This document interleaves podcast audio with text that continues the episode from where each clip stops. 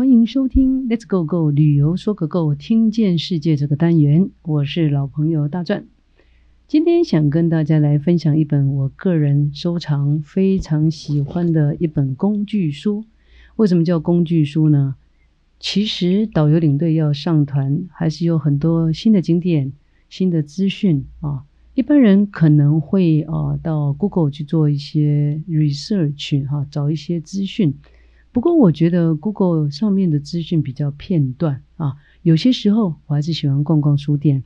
那么这本书叫做《大和细节魂》，大和顾名思义就是大和民族喽，所以可以理解。今天想跟大家分享就是日本的林林总总。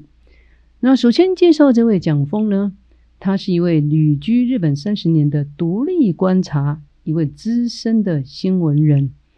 啊，不仅他本身在日本读书、工作、生活以外，他的来头还真不小。就是外公呢，是叫杨连生，是很有名的一位汉学家。外公在那个年代还是哈佛大学的教授。啊，这还不打紧，他也是胡适的学生啊。外公是胡适的学生，所以我想蒋峰在这样一个书香门第啊，他的观察。以及他的笔下的日本一定是分外的精彩，所以这本书呢，原则上分为几个面向啊来介绍日本。比如说工业制造，他就提到日本的马桶啊怎么的特殊，人孔盖啊，就我们一般的下水道那个人孔盖啊，如果你去日本旅游的时候有稍微注意，应该不能发现各个乡镇。啊，人孔盖上面也有一些特殊的纹路哈。再来呢，他从公共服务方面会介绍日本的老化、老人失智啊，还有医药的分离。从教育体系呢，他会教呃会特别去介绍到日本孩子读书的时候怎么样自助啊，生命的教育、居住的系统啊，银发族啦、上流老人、下流老人。城市的面貌啊，包括日本政府可以为了卡丁车特别制定一个法律，计程车啊，因为日本的街道巷弄比较狭窄啊，为了能够服务到家，它的回转半径硬是少了十公分，好，诸如此类的。但是今天这本书呢，我个人最喜欢最喜欢的啊，是有关于。新农村当中，他特别提到一个叫做叶子经济，有啊啦，哦，叶子啊，叶子也能够成就一番经济，呃，这个就很特别了。好，说到这个叶子经济，我们可先聊一下，日本的老化已经不是一个新鲜的名词了。在日本的整个地理位置来讲，我们耳熟能详的就是有本州、九州、四国。北海道，以我们带团的经验，约略知道，国人呢去到日本，大概都会先玩玩本州啦、北海道啦、九州，大概大概最后才会到四国啊，或者 Okinawa。所以今天这个叶子经济呢，它的嗯所在地就是四国的德岛县，其中一个叫德岛市。从德岛市呢，开车一个小时左右，会来到一个叫上圣町，上下的上，胜利的胜，上圣町。这个町呢，人口只有一千五百个人，海拔约略在一百到七百公尺。光是这个上圣町所在这个位置的村庄呢，大概有五十五座，面积有多大呢？面积呢，只有一百零九点六八平方公里。我们如果以台北市相比的话，台北市的面积是两百七十一点八平方公里，都没有台北市这么大。但是它有五十五座的村庄错落在海拔一百到七百啊这样一个区域。但这里有什么特别呢？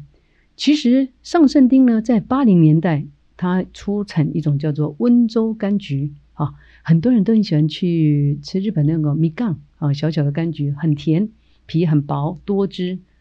一直以来，这个是他们的特产，但是在一九八一年的时候，发生一个大的寒流，把这些果树呢都给啊，就是冻死了、枯死了。所以呢，当地的一位农协的指导员呢，叫做横石之二，他就头痛了。他说：“我们赖以为生的这种温州柑橘树呢，大半都已经冻死了。最可怕的是，这里的人口结构，不说你不晓得，说出来你很难相信。整个一千五百个人人口当中，超过六十五岁的达到五十一点四十九个 percent。这是一个什么样的概念呢？典型的老化城市。我们知道，一旦一个城市老化，相对的，它的经济力就是劳动人口就少，劳动人口一旦少了，它的税收是不是也变少？对整个的经济活动很容易理解，就是会越来越差。所以这位农协的指导员呢，叫横石之二，他想想这样也不是办法，所以他突然有一个想法，他说：“好，那么呢，我们日本人。”在吃所有的食物的时候，讲究的就是何时讲究的色香味以外，还加上一个器，就是器皿的器。那还有呢，他们喜欢强调五色、五法、五感，不是五感哦，就是五种颜色、五种烹饪的方法叫五法。五感就是我们的嗅觉、听觉等等。所以细细的说明呢，五色就是。黑色、白色、黄色、红色、绿色，像红萝卜红色哦，呃，再来就是菜菜叶类的哦，就是绿色，白色白贡啊，这这些还有一个黑豆啊，黑色。所以食物强调五色，五法是哪五法呢？就是生、煮、烤、炸、蒸、生。就是沙西米哦，日本人沙西米吃的很疯狂吧？啊，所以这种五种的烹饪方法，严格说起来还有个五味，五种味道，味道啊，酸甜苦辣咸等等。至于这个五感，就是食物啊，何时做好之后啊，透过触觉、味觉、视觉、听觉、嗅觉，好，总的来说，就是日本何时他强调这五色、五法、五感。好那这跟叶子有什么关系呢？就是这一位呢，横石之二，他认为我们何时竟然强调这些？那么在摆盘器皿方面，摆盘，再回想一下，当你去日本旅游的时候，春夏秋冬四季，不管吃怀石料理或者宴会料理，都有一些像薄叶啊，松柏常见的薄薄叶，有些是竹子的叶子，好，或者红叶啊，红。或者是银杏啊，或者是腌制的银盐腌制，就是啊那个樱花瓣，所以这些呢，就是所谓的啊摆盘方面会用到的叶子。所以这位呢，横石之二很有心，他花了两年的时间，在全日本各地吃遍了所有的餐馆啊，做了一个试调，把每一种合石它搭配的这种叶子，他把它。汇集起来，拍照起来，写成一本书，叫做《绘制成叶子采集参考手册》。简单说，就是吃什么何时，他会摆什么叶子啊？那把这些呢整理出来，他手绘啊。这本书呢叫做《采集参考的大全》。做这本书干什么呢？啊！真的是太了不起了！我讲到这，我每次一听到这个讲讲到这个故事，自己就觉得很开心。我就觉得怎么这么厉害？也就是处处商机。怎么说呢？他的画成了这本书之后呢，其实我们知道日本人的血型呢是以 A 型居多，虽然内敛，但是他们偶尔也会抱怨啊。为什么提到这件事呢？就是当这位横矢之二呢，呃，农协的指导员，他汇集好这本书，他就跟。村里头的我们这上圣丁的这些老人家说：“来来来，我肯定供今嘛哈，我们来种这些叶子，然后我们来卖这些叶子。就这些老人家，我们刚提到超过六十五岁的达到五十一点，嗯，五十一点四九个 percent。换句话说，说一半以上都是超过六十五岁的。在老灰啊呢，听这个年轻人这样讲，你想说 A 型嘛啊，然后比较内敛，但是他们也抱怨一下，你讲。”哦，这山里面的叶子又不是狐狸精，是能够变出什么东西给我们不成吗？根本都变精。哎，他们的直觉想法就是这样。但是后来透过横石杖不断的苦口婆心的告诉他们，那来种这个叶啊，啊你怎么办这个叶啊？我当时要看什么叶啊？啊你慢慢的我来帮你卖。哎，结果真的在刚开始大家不看好嘛，哦，这是理所当然的。但是到了一九八六年的时候，他们真的成立了一家公司，而且这家公司的名称很棒，就一个字，彩色的彩啊，成立的这家公司叫彩啊，会社彩会社。然后他们总共啊收集能够生产出三百二十种叶子，这里真的不得不佩服哈。在一九九四年的时候，也就是过了大约八年，他们的营业额超过一亿日元呢。嗯，一直到现在维持在每一年的收入营业额平均在两亿六千万到三亿左右。所以这件事情呢。真的是让人想象不到，因为这个叶子经济形成一个气候，也成立了一家公司。当然，这些老人家就开心啦。本来不是讲说，哎，这个叶子能赚什么钱？又不是狐狸精，你你买港片了，能变出钱吗？现在真的变出钱了啊！所以呢，这里面呢，大概最年轻采集叶子的这些老人家，最年轻的七十岁到九十多岁的。都还在从事这个叶子经济，他们平均年收入做好啊，你没有听错，平均年收入达到一千万日币，这个精彩了。七十岁高十几岁还能够一年赚一千万日币，日本的萨拉利曼就是那些的上班族都还赚不到这个钱呢。那赚钱有什么好处？因为钱能够烫平皱纹、活化细胞，是不是哈？所以真的，钱当然不是万能，但是有了钱之后，比较没有这种恐惧感，比较没有这个焦虑感。所以这些老人家原来的三高啦、高血压啦、龙博啊、龙博啊，哦，真是头好壮壮。但不仅止于此哦，因为这个叶子经济啊传开之后，很多年轻人呢。反而喜欢移入了，本来都人口年轻的人口都外移，因为找不到工作嘛。那你年轻人外移的多哦，找不到好的工作，相对的很多的企业也不愿意到这种乡下地方去开设，因为老人家总是消费力比较差。但是透过叶子经济，现在整个翻转，不但如此，太奇妙了，这真的是。大家想都想象不到，一个简单的叶子能够创造出这么大的商机。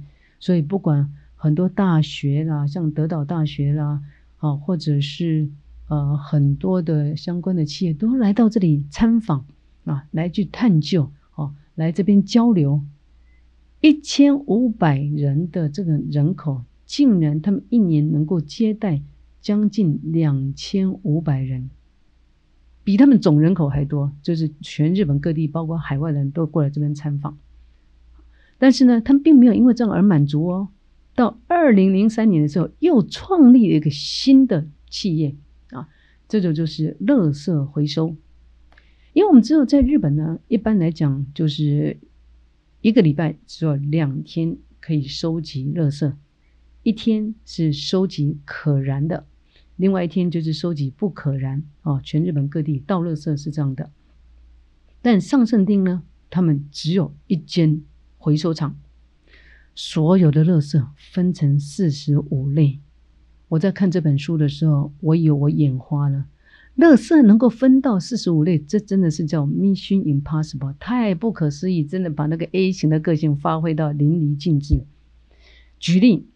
如果你今天要把一双的旧的袜子丢掉啊，那这个叫做可回收。为什么呢？因为一双袜子是完整的啊，让你再 take 一个请 C C 啊，然后回收这有需要的人免费的送你，这个叫可回收。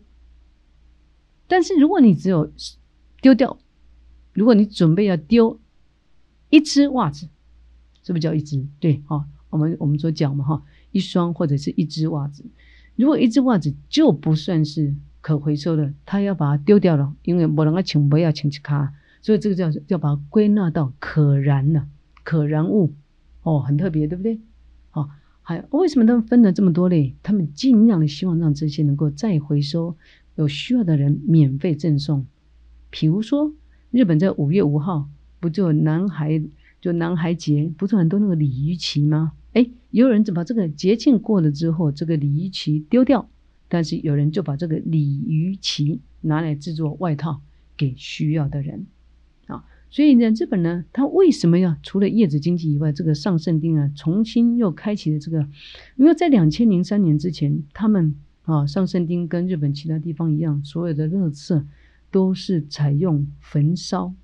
但是因为他们已经慢慢知道地球只有一个啊，环保意识抬头了，所以他们才会重新再发展这样一个所谓的啊，垃圾的分类淋漓尽致。其实这本书呢，为什么我把它当做工具书呢？它里面呢相当多、相当多，而且很容易阅读啊。刚刚一开始提到，就是说啊，不管从工业的面向呢，公共服务啦，啊，或者是教育、体育、居住系统，当我们一个导游要带团的时候呢，其实要不断不断的做功课啊，不断不断的阅读啊，还有呢，有一些资讯是必须要去更新的。啊所以，像叶子经济这个，对我来讲，我觉得它是一个很活泼、很俏皮、很真实，也是很励志的一个嗯故事。你万万没有想到，七十岁到九十多岁的老人家收入能够平均年收入达到一千万的日币，很不可思议吧？所以这本书呢，呃，很容易阅读啊啊，那价格也不高，是我在诚品书店买到的。那因为现在这个疫情哈，真的让我们这些导游领队也在某种程度有一些的压力。可是呢，我们大家都希望这个疫情能快快过去，但是我们也不可能每天无所事事。所以呢，温故知新啊，我们除了等待疫情结束，盼望它早点结束，但是在这个过程当中，我们针对导游领队的本业还是继续的在充实。所以这是一本很好的工具书，或者是针对日本控。当你去日本旅游的时候，你想对日本的啊有更进一步的了解，有一些深刻的了解，这本书大赚强力的推荐。好，以上是我今天跟大家分享的小故事。这本书叫做《大和细节魂》，这个名称定得非常好，真的魔鬼藏在细节里。好，看完这本书你会会心的一笑。以上就是我今天跟大家分享的。如果你喜欢我跟大家分享这些呃很可爱的小故事，那么下次找到时间，好的故事题材再来跟大家分享。以上是大钻你的老朋友今天跟大家分享的，好，我们下次空中见了，拜拜。